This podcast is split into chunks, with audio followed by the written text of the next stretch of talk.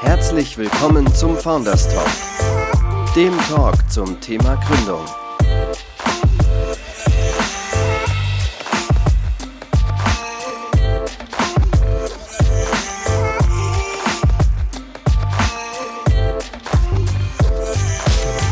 Passt gut auf mich auf, so bleibe ich der Länge erhalten. Das ist jetzt nicht der neue Spruch auf einer klassischen Kaffeetasse, den man seinem Liebsten schenkt, sondern es geht um das neue nachhaltige Abschminktuch Nackt. Und zwar kann man äh, das einfach mit Wasser benutzen, es ist vegan und tierversuchsfrei. Ich freue mich riesig, dass Sebastian von Nackt zu uns nach Neu-Ulm in den Podcast geschafft hat. Sebastian, schön, dass du da bist. Ja, gerne. Und als zweiter Studiogast bei uns ist Mike von Coco. Bei Coco werden CO2-Emissionen in der Wertschöpfungskette von Fashion-Produkten berechnet und das Plugin lässt sich in jedem Online-Shop integrieren. Wir freuen uns, dass Mike von Coco heute mit bei uns beim Founders Talk ist. Herzlich willkommen. Ja, vielen Dank. Moin und Grüße aus Hamburg. Ja, schön, dass ihr mit dabei seid. Wir möchten zum Einstieg erstmal äh, eine kleine Runde Quizbuzzern spielen. Und zwar äh, folgt es so, wir haben ein paar Fragen, ihr müsst die möglichst schnell beantworten. Wir würden das immer abwechselnd machen und äh, starten wir einfach mal rein. Mike, wie sieht's aus? Team Kaffee oder Team Tee? Äh, Team Kaffee, würde ich sagen. Team Kaffee, wie viel trinkst du denn? Also früher habe ich mal bei Fritz Cola gearbeitet, da hatte ich einen Koffeinüberschuss und jetzt würde ich sagen so ein, zwei Tassen am Morgen. Ein, zwei Tassen. Das ist ja schon, ist ja schon immerhin mal was. Sebastian, wie sieht es bei dir aus? Team Tee eineinhalb Jahre in China verbracht, irgendwann ist, färbt das halt einfach ab. Bist du jetzt selber Tee-Experte oder was ist da so deine Lieblingssorte? Also ich würde mich niemals als Tee-Experte bezeichnen. Das wäre einfach, ich glaube, selbst wenn man sich ein Jahr lang nur mit Tee beschäftigen würde, wäre das immer noch gelogen. Es ist einfach eine ganz andere Wissenschaft für sich. Also da ist es gibt so viele verschiedene Sorten, es gibt so viele verschiedene Art und Weise, das zuzubereiten. Es gibt tausende, also man kann quasi aus allem, was wächst, irgendwie noch Tee machen am Ende vom Tag. Also es ist, ähm, ja, das ist, auch da ist aber so, dass man vom Koffein natürlich nicht wegkommt, sondern man geht dann einfach gerade mit dem Tee weiter. Ähm, von daher, Tee würde ich auch sagen, so ja, eine Tasse vielleicht. Sebastian, beschreibt eure Idee, euer Startup in einem Satz. Einem Satz. Ja gut, man kann ja auch Kommas machen, dann kann das ewig gehen, aber am Ende vom Tag ist es so, ähm, wir haben einen, eine Textil entwickelt, was aufgrund seiner Beschaffenheit komplett vegan, tierversuchsfrei, ähm, nur in Deutschland und Österreich hergestellt wird und ausschließlich aus stärkertigen Pflanzen- und Grünabfällen gewonnen werden kann und zudem zu 100% recycelbar ist. Von daher das bislang nachhaltigste Abschminktuch sein kann. Mike, beschreibt dein Startup und eure Idee in einem Satz. Ja, der Sebastian hat es clever gemacht mit ganz vielen uns immer dazwischen. Ähm, ich versuche mich mal ein bisschen kürzer zu halten. Äh, wir berechnen CO2-Emissionen von Fashion-Produkten. Okay, und was war dabei euer größter Erfolg bis jetzt? Ja, der größte Erfolg ist eigentlich, dass wir mittlerweile eine technische Lösung geschaffen haben, wie wir halt diese Information, nämlich zu jedem Textil, also wenn ich euch frage, sag mal, wie viel CO2 stößt eigentlich euer, eure, euer Hemd und euer Pulli aus, dann hättet ihr wahrscheinlich keine Lösung. Und wir kriegen das halt jetzt in, in Online-Shops, die entsprechend Produkte verkaufen, ähm, technisch abgebildet mit einer App und einer eigenen Datenbank. Also, dass wir sehr, sehr genau sagen können für jedes einzelne Produkt, was dann da eben der CO2-Ausstoß ist. Das klingt ja sehr cool. Das heißt, ich kann mein komplettes Outfit dann berechnen. Genau, ja. Also du jetzt nicht, aber wir und dann könntest du es quasi sehen in dem Shop, was es dann gesamt wäre. Ja, genau. Sebastian, wie sieht es bei euch aus? Was ist euer größter Erfolg bis jetzt? Größter Erfolg, ich denke, unsere Crowdfunding-Kampagne war so der größte Erfolg eigentlich. Also wir haben so irgendwie 450 Prozent überfinanziert gewesen und irgendwie, ja, rennen uns die Leute immer noch die Bude ein.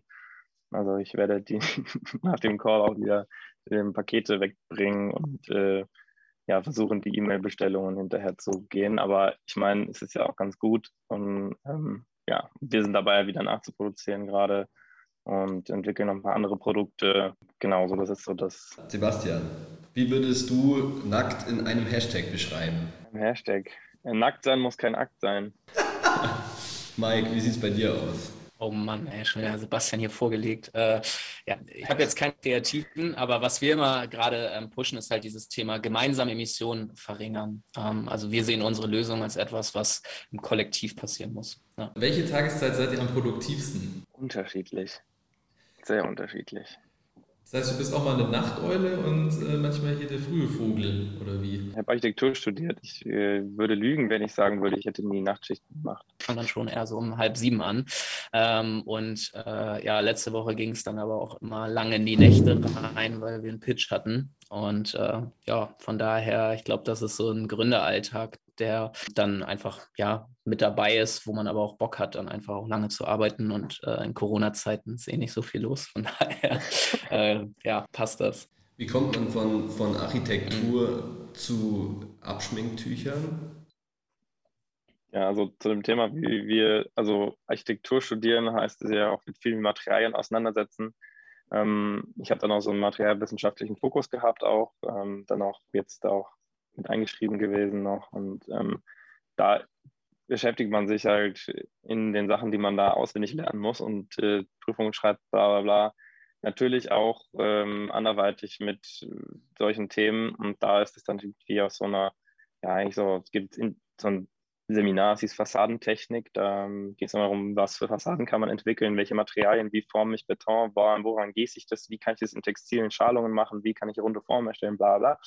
Ähm, solche Sachen, da ist immer sehr viel mit ähm, Innovationen und neuen Materialien und Ideen, mit denen man sich auseinandersetzen muss, eigentlich Pflicht, weil das, sonst kriegt man seine Kunden ja irgendwie auch nicht entertained. Die müssen ja auch von dem, Architektur ist sehr haptisch, hat viel mit dem Raum erleben und auch dem, wie das entstanden ist, zu tun. Es ist ganz anders, wenn ich ein Holzhaus betrete, als wenn ich in, ja, eine komplett Stahlbeton-Hütte betrete. ist ein ganz anderes Gefühl, nicht nur vom Raumgefühl, sondern auch von dem, das beginnt da, wenn ich mal über die Wand streiche oder wenn ich einen Nagel in die Wand haue.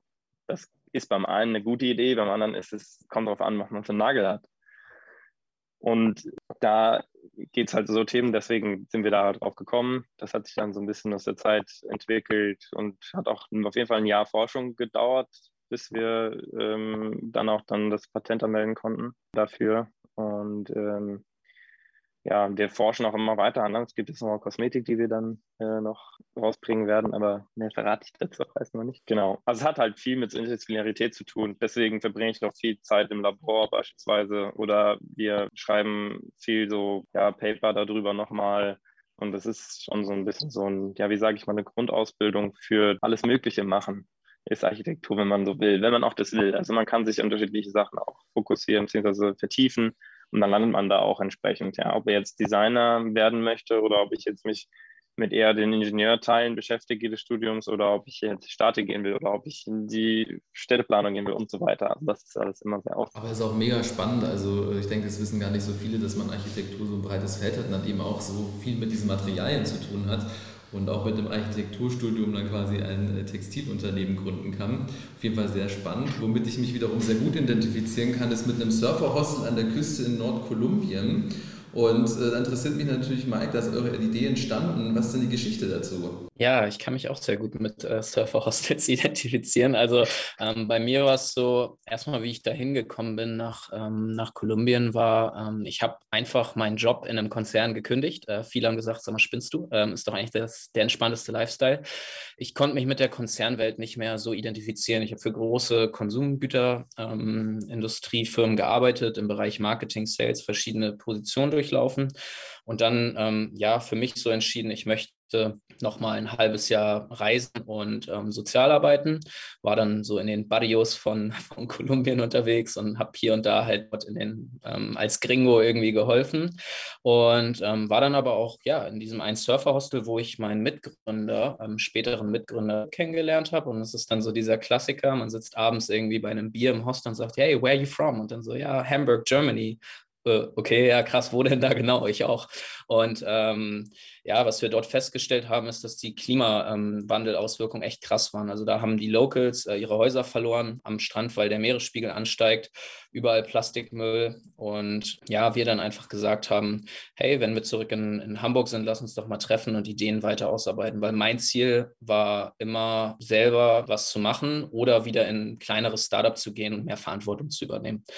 Ähm, das treibt mich an und ja, die Motivation, was eben zu machen, was dem Klimawandel entgegenwirkt ist halt das, was einen immer noch morgens immer antreibt und ist total auch ein bisschen egoistisch motiviert zu sagen, man kriegt so viel gutes Feedback einfach, dass das tut gut, an so, einer, an so einem tollen Produkt zu arbeiten, wo man sagt, ich schaffe hier einen Wert und ich mache was Sinnstiftendes. Also kann ich nur jedem empfehlen, der, der oder die selber gründen möchte, ähm, sich wirklich was auszusuchen, was langfristig, nachhaltig, ähm, was Gutes bewirkt, weil es selber einem viel gibt. Ja. Mike, hast du das Gefühl, dass, dass da Corona vielleicht dazu führt, dass das Thema Klimaschutz und das Themenfeld Nachhaltigkeit ein bisschen zu kurz kommt durch Corona aktuell? Ja, definitiv. Das nimmt man wahr. Es betrifft unsere Dienstleistung jetzt per se nicht, weil wir auch im E-Commerce Fashion Business sind, was stark wächst durch Corona. Aber tendenziell ähm, ist es natürlich so, dass politisch die Agenda auf einmal eine ganz andere ist. Jetzt ganz kurzfristig gab es wieder eine kleine Gegenbewirkung, äh, Gegenbewegung, ähm, wo halt eben die CDU halt ein bisschen was in der Presse vermasselt und die Grünen dann wieder einsteigen und so. Also man nimmt verschiedene Sachen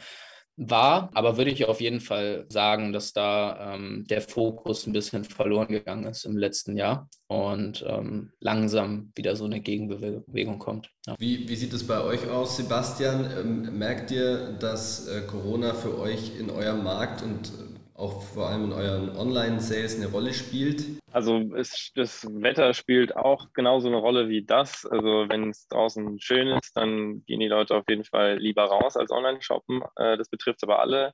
Genauso ist es auch, wenn die Leute halt drin bleiben müssen, ist es erstmal ganz gut. Aber die Frage ist, wie erreichst du sie? Die Leute chillen zu Hause und Instagram, jeder macht Instagram-Werbung. Instagram-Werbung wird unglaublich teuer.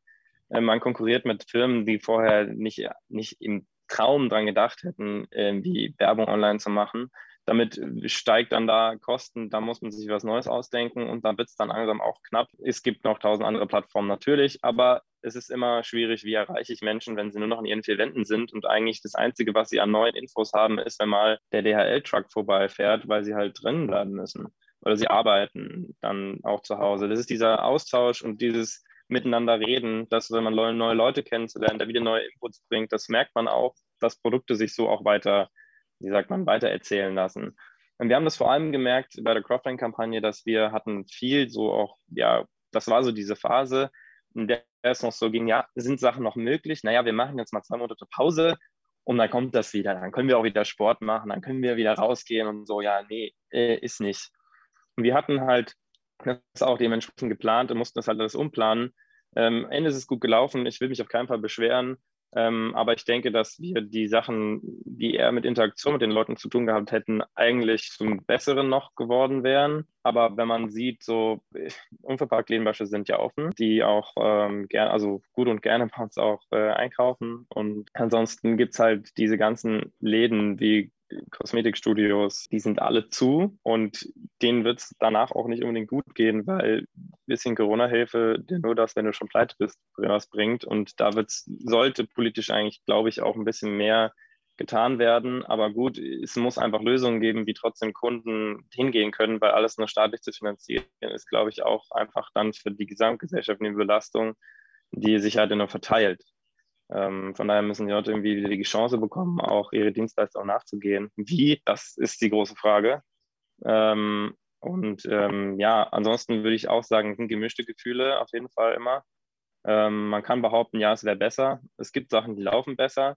Ich glaube, von daher sollte man einfach gucken, dass wir es gemeinsam irgendwie durch diese dämliche Krise durchschaffen und dann irgendwie gucken, dass alles wieder so mit draußen Leute treffen und vielleicht doch mal jemanden wieder umarmen, wenn man das darf ähm, hinkriegen können. Und ähm, ja, aber so wie es aussieht, werden wir dann alle irgendwann mal geimpft sein und dann wäre es wieder besser. Ja, ist natürlich schon zäh. Also man merkt es ja in allen Bereichen. Äh, nicht nur die Veranstaltungsbranche leidet da, sondern natürlich auch andere haben damit zu kämpfen. Ähm, sehr schön, dass ihr da eure Eindrücke mit uns geteilt habt. Was mich jetzt noch interessieren würde, ihr seid ja beide ähm, im nachhaltigen Bereich als Startup tätig. Wie ist es da so bei euch privat? Also seid ihr da auch ähm, sehr bedacht darauf, dass ihr auf die Nachhaltigkeit achtet? Fahrt nur Fahrrad, kauft nur Sachen ohne Plastik. Wie läuft es denn da? Sebastian, vielleicht kannst du kurz anfangen und dann kann der Mike auch einsteigen. Also bei uns ist es tatsächlich so, wir hatten normale Kantine hier in dem, also in einem Hub, es ist auch so ein Innovationszentrum Und jetzt ist es so ein, gibt so einen Truck draußen, der also so ein, so ein Anhänger quasi, wo man halt Mittagessen kaufen kann. Und wir sind immer die, die halt mit dem Teller und dem Besteck aus der Küche hinlatschen und uns das befüllen lassen. Am Anfang war das noch so, hä, oh nein, jetzt habe ich das schon eingepackt. Ja, ähm, wie machen wir das jetzt? Soll ich wieder auspacken? Ich so, nee, jetzt hast du es ja schon eingepackt. Jetzt bringe ich diesem Stück Glasgewesen noch irgendwie Non-Use. Ähm, und, ähm, aber mittlerweile haben sie sich auch daran gewöhnt und erwarten das dann auch. Und es gibt Leute, die das nachmachen. Und das ist eigentlich total schön, wenn man durch die so ein bisschen so, hey komm, lass das doch mal machen, auch so ein bisschen andere Leute anstecken kann. Das habe ich damals angefangen. Das habe ich bei einer ähm, Bauberatung gearbeitet ähm, und die haben ja, das war ähnlich. Dann bin ich einfach auch über die Straße so fünf Minuten mit dem Teller wohin marschiert. Ja, dann habe ich so gedacht, was ist eigentlich los mit dem? Ähm, aber die gewöhnen sich alle daran. Die gucken komisch, aber dann gewöhnen die sich dran, dass sowas eigentlich eine coole Idee ist. Und ähm, außerdem aus dem Teller zu essen ist echt irgendwie echt irgendwie geiler, als aus so einer Schale zu futtern. Ich kann da nur zustimmen. Also ich finde, äh, in unserer Funktion als Social Entrepreneurship Startup oder ähm, im Bereich Nachhaltigkeit muss man ähm, vorangehen. Also ich ernähre mich zum Beispiel seit viereinhalb Jahren vegan. Ich habe damals in Schweden studiert und hatte dann im Studium mal ein bisschen Zeit, Dokumentation zu gucken. Das hat mich halt gecatcht, ne? sei es irgendwie Cowspiracy, Food Choices, ähm, What the Health und jetzt Seaspiracy und so. Also da hat man einfach, nur mal um ein paar Namen zu droppen, falls jemand da irgendwie Interesse hat, sich das ähm, danach reinzuziehen. Ähm, ich habe mir für dieses Jahr auch eine Climate Challenge gesetzt, dass ich zum Beispiel nicht fliege, weil für mich war immer so, ich bin ja zum Beispiel nach Südamerika gereist, Da war dann auch damals ja scheiße, was passiert denn mit den Emissionen? Da sind wir dann so irgendwie auf Atmosphäre- und CO2-Kompensationsanbieter gekommen und übertragen das ja jetzt quasi in die Fashion-Industrie.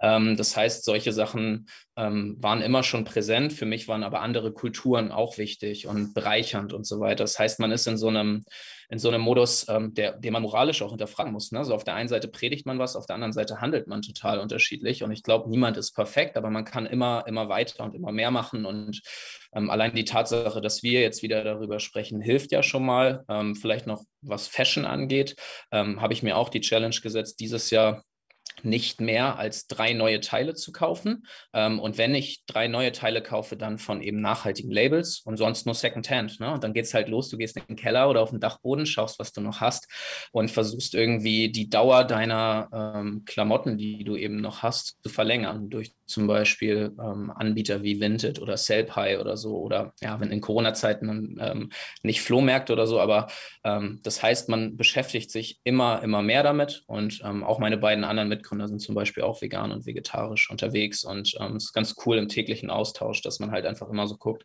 was ist die nachhaltige Alternative? Ja, auch was Fortbewegungsmittel angeht, ne? ähm, eben Fahrrad zu fahren, ähm, Elektromobilität zu nutzen, wobei man das auch wieder hinterfragen kann, ob das so nachhaltig ist. Ähm, also es gibt extrem viele Ansatzpunkte. Ich glaube, man muss nur dabei aufpassen, dass es nicht zu krass wird und vor allem niemand verurteilt dafür, wie er handelt, sondern eher positiv daran geht und sagt so, hey, guck mal, es gibt dies und jenes. Das ist auch eine Erfahrung, die ich gemacht habe. Also wenn man irgendjemand versucht zu bekehren oder so, dann ähm, landet man beim Gegenteil. Und das ist halt Quatsch. Ja. Okay, das heißt, ihr habt beide ja schon äh, auch gesagt, dass es schwierig ist, die Leute zu erreichen. Das ist eigentlich so meistens mit das größte Problem, so dieses Nachhaltigkeitsbewusstsein ähm, langfristig zu etablieren. Da gibt es ja so Seiten wie Good on You, weiß nicht, ob du die kennst, Mike, die ja äh, die ganzen Labels ein bisschen ja, aufklustern nach, äh, haben die Kinderarbeit, sind es faire Bedingungen, äh, worunter das hergestellt wurde, sind es nachhaltige Materialien. Ähm, habt ihr da irgendwie Ansätze euch überlegt, wie ihr die Leute besser erreichen könnt? Weil du gerade gesagt hast, so nur zeigen, hey, das ist gut, das bringt was, hilft oft nicht, weil ja dieses Bewusstsein angeregt werden muss, dass man sich eben ja, nachhaltiger einfach äh, entwickeln möchte. Ich glaube, Aufklärung ist der erste große Punkt, weil viele wissen einfach gar nicht. Ne? Also es gibt ja auch diese klassische Frage, sag mal, wo kaufe ich denn nachhaltiger ein? Online oder im Einzelhandel? Ne? Also da hatte der Sebastian ja auch gesagt, irgendwie unverpackt Läden. Ähm, und da gibt es auch keine Pauschalantwort drauf, sondern man muss berücksichtigen, wie fahre ich jetzt in die Stadt mit dem Fahrrad oder mit dem Auto und ähm, habe ich vielleicht noch andere Einkäufe, die ich damit verbinde und ähm, was passiert mit Retouren. Ne? Also, ähm, also die, die Komplexität, die ich mir als Konsument ähm, in vor irgendwie stellen muss, ähm, wie ich jetzt die nachhaltigste Kaufentscheidung fälle, super schwer. Und da wollen wir halt helfen. Also bei Coco ist es halt so, der erste Weg, den wir machen, ist, bei jeder, bei jedem Kauf, der über einen von unseren Partnershops stattfindet, wird man überhaupt darauf aufmerksam gemacht, hey, da wird CO2 ausgestoßen. Am besten noch mit der Info, ähm, Bio-Baumwolle versus normale Baumwolle. Also nehmen wir an, du kaufst einen Bio-Baumwollartikel, dann weißt du, ah, okay, so und so viel CO2 speichern. Der zweite Weg muss ja eigentlich sein, dass am Produkt selber die Informationen halt eben stehen, die man, die man braucht, um eine Kaufentscheidung zu treffen. Ähm, und das ist jetzt mal groß gesprochen auch nicht nur in der Fashion-Industrie so, sondern auch dann halt eben bei Lebensmitteln oder bei irgendwelchen Fahrten, die man macht, dass man halt immer weiß, ich mache jetzt hier die umweltfreundlichere ähm, Wahl. Ähm, und es muss über Aufklärung gehen. Es muss einfach darüber gehen, dass man darüber spricht. Und ähm, ich habe für mich auch gemerkt, das ist der größte Hebel, weil mein Freundeskreis, der ist jetzt nicht unbedingt vielleicht auch da so, so aufgeklärt. Ne? Also zum Beispiel äh, klassische Situation, ich komme zum Fußballtraining, danach ist Grillen angesagt, da denkt keiner an eine vegane Alternative, ne? sondern da gibt es dann halt Fleisch und Wurst. So. Ich glaube, da, da geht es eigentlich so ein bisschen drum und ich habe echt positive Erfahrungen damit gemacht, wenn man halt einfach so mal Dokumentation empfiehlt oder auch darauf hinweist, welche, welche Sachen kann man denn jetzt eigentlich kaufen und wo, dass es dann konkreter und klarer wird und so, dann ja, kommt man schon besser zum Ziel. Sebastian, ihr seid ja auch ein relativ ähm, großes Team. Da meine Frage, was, was macht für dich gute Mitgründer aus oder was ist essentiell für eine Firmengründung ähm, zusammen mit anderen Personen? Also das A und O ist halt, ist aber auch immer, das ist so typisch, da sagen wir mal, ja, das ist so ein typisch so ein Selbstsatz. Ähm, das ist so, also niemals ohne mein Team, ganz ehrlich. Also ich, also wir sind alle quasi ohne die, ohne die anderen, das funktioniert nicht so gut, ja gerade Luisa und ich zum Beispiel, äh, wir kennen uns schon ewig und es gibt aber Sachen, man muss sich an bestimmten Stellen auf die anderen verlassen können. Es gibt Sachen so, man weiß, dass er das gut kann und sagst so, ey, das wäre richtig gut, kannst du das bitte, ich brauche das für, hm, sagen ja, coole Idee, mache ich. Und du weißt genau, das ist on point und es ist genau das, was du haben willst. Und das ist ein Team, was richtig gut funktioniert. Weil umgekehrt ist es genauso, es gibt eine gewisse Erwartung, die man kennt. Man weiß, man kennt sich, dadurch kann man so eine gewisse Erwartungshaltung haben und dadurch wird man unglaublich produktiv zusammen. Und da kann man dann quasi auch schnell mal im Auto, wenn man irgendwo hingefahren wird oder so, ähm, ist zu fünft in so einem ähm, irgendwie bei Blablacar mitgefahren und äh, kriegt es einfach trotzdem noch hin, irgendwie zusammenzuarbeiten, irgendwas schnell vorzubereiten, zu irgendeinem Pitch zum Beispiel. Und das funktioniert. Und ähm, das ist, denke ich, so, dass man in so Außensituationen zusammen lachen kann, man soll zusammen weinen kann und man muss sich streiten können. Das finde ich das Aller, Allerwichtigste. Mit den Leuten, denen ich zusammenarbeite, ist es immer so, es gibt immer Meinungsverschiedenheiten. Es gibt immer einen Punkt, wo man sagt, okay, ich sehe das anders. Weil wenn man mit denen zusammenarbeitet und die keine andere Meinung hätten, da, also es geht ja schon darum, irgendwie Konsens zu finden und unterschiedliche Meinungen zu kreieren, also zusammenzufügen. Wenn man immer nur dieselbe eigene Meinung durchdrücken würde, würde man am Ende ja auch einfach nur entsteht ja nur ein Produkt aus einer eigenen Perspektive. Die Wahrscheinlichkeit, dass zu dem passt, ist, was, was der Bedarf ist, ist extrem klein. Das heißt, man muss irgendwie schon von vornherein so eine Mischung finden. Und da, ja, und vor allem, was eher interessant ist, ist, dass die Leute dadurch, dass man sagt, okay, ich fände es so, wie wäre das so? Wollen wir das nicht so machen? Dann kommt da halt einfach so, ja, fände ich cool, die und die Idee. Und dann kommt auch einfach eine eigene Idee von jemandem, der sagt so, ja, ist Werkstudent beispielsweise und benimmt sich aber genauso wie ein Mitgründer, weil er genau weiß, okay, seine Entscheidung kann genauso die, das Ding an die Klippe fahren oder eben vorantreiben. Und da geht es halt darum, dass man jeder die gleiche Verantwortung mit übernehmen kann, egal wie groß er da mit dabei ist. Und je länger er dann dabei ist, je mehr gehört er auch zum Team und ist dann auch nicht mehr zu entbehren. Und äh, so wird dann auch alles, was man wächst und an äh, Geld verdient, sage ich mal, das ist für so Anfangs-Startups immer schwierig zu sagen, aber dann auch natürlich auch mit äh, belohnt, ja. Dass man sagt, okay, dadurch, dass man die gleiche Verantwortung mitträgt, ist man auch, ich, verdient man selber als Gründer meistens sogar weniger als seine Mitarbeiter, weil man sagt, okay, ich will ja, dass das Ding weitergeht, also ist das so ein bisschen, was ich so sage, so hey. Und das ist so das, wie es eigentlich ganz gut funktioniert bei uns. Mike, seid, seid ihr da auch so, dass ihr alle Entscheidungen im Konsens zusammentrifft oder gibt es bei euch so eine Aufteilung nach Fachgebieten? Nee, also wir treffen auch alles zusammen, ähm, sofern das nicht die Entscheidungsfindung ähm, irgendwie zeitlich blockiert. Also Ziel muss natürlich immer sein, schnelle Entscheidungen zu treffen. Das Coole ist, wir sind im Gründerteam zu dritt. Das heißt, man kann sehr gut demokratische treffen, zwei versus eins. Ähm, aber ähm, zum Beispiel haben wir jetzt auch gerade neue Teammitgliederinnen ähm, und die sehen wir auch voll als Folge mit Teams, dass die genauso die Verantwortung tragen für das. Das fand ich ganz cool, dass Sepp das gerade gesagt hat, dass äh, jeder quasi die gleiche Power haben soll ähm, in, seiner, in seiner Stimme.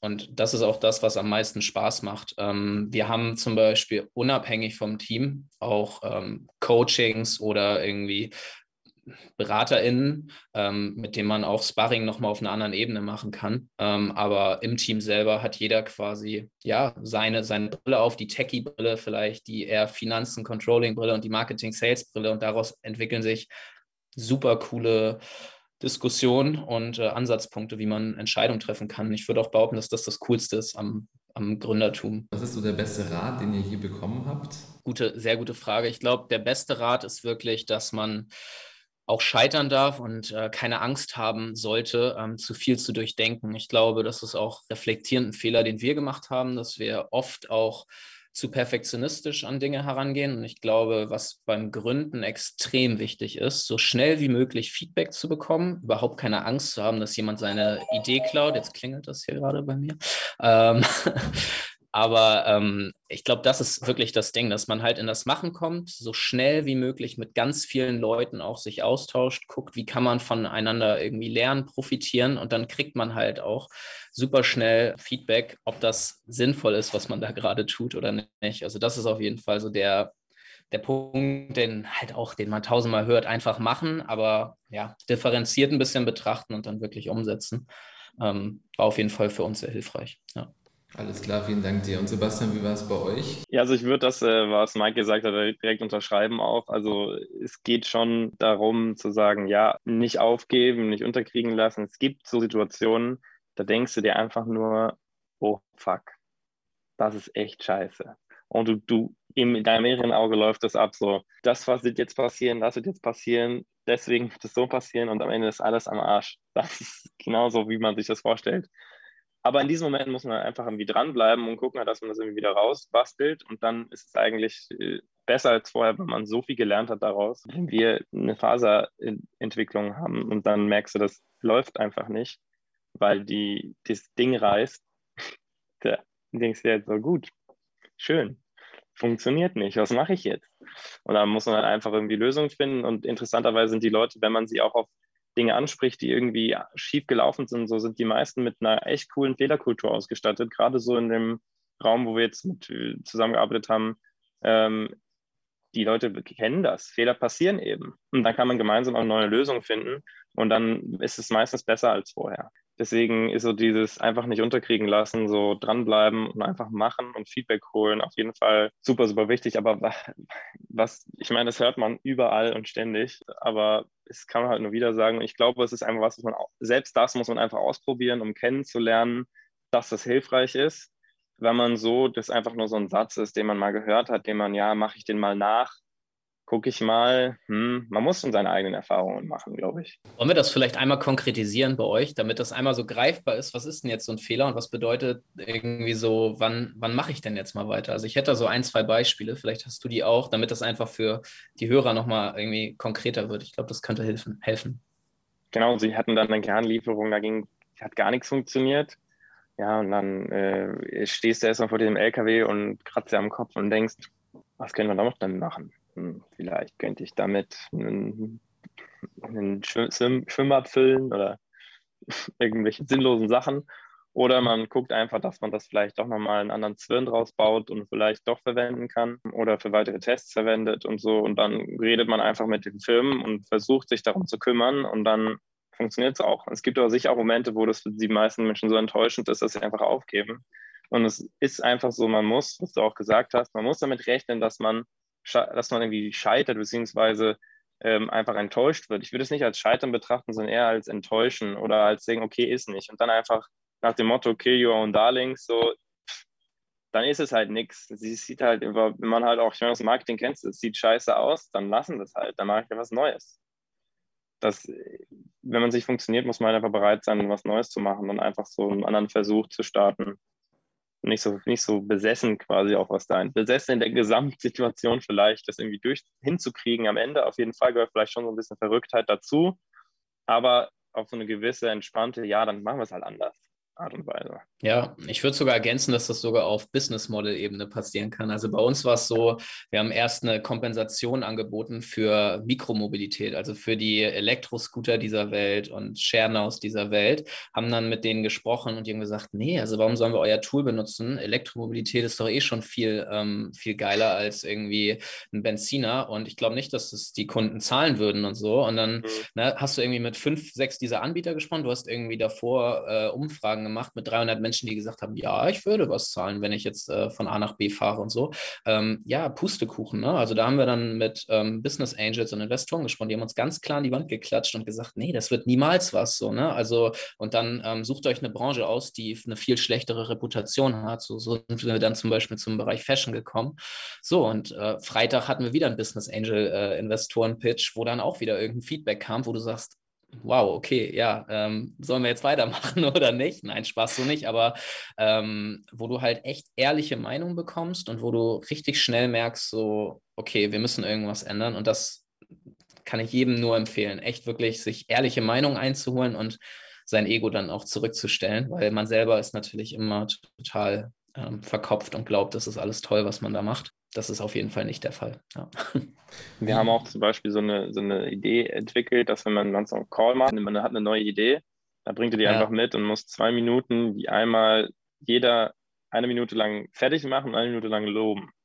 Und dann muss man das selber mhm. aber auch machen, seine eigene Idee. Und das ist meistens, da merkt man schon dann, also okay, man muss seine eigene Idee fertig machen und dann funktioniert es verdammt gut und man fallen gar keine neuen Punkte mehr ein, dann ist es eigentlich auch schnell erledigt, man muss gar nicht mehr drüber reden.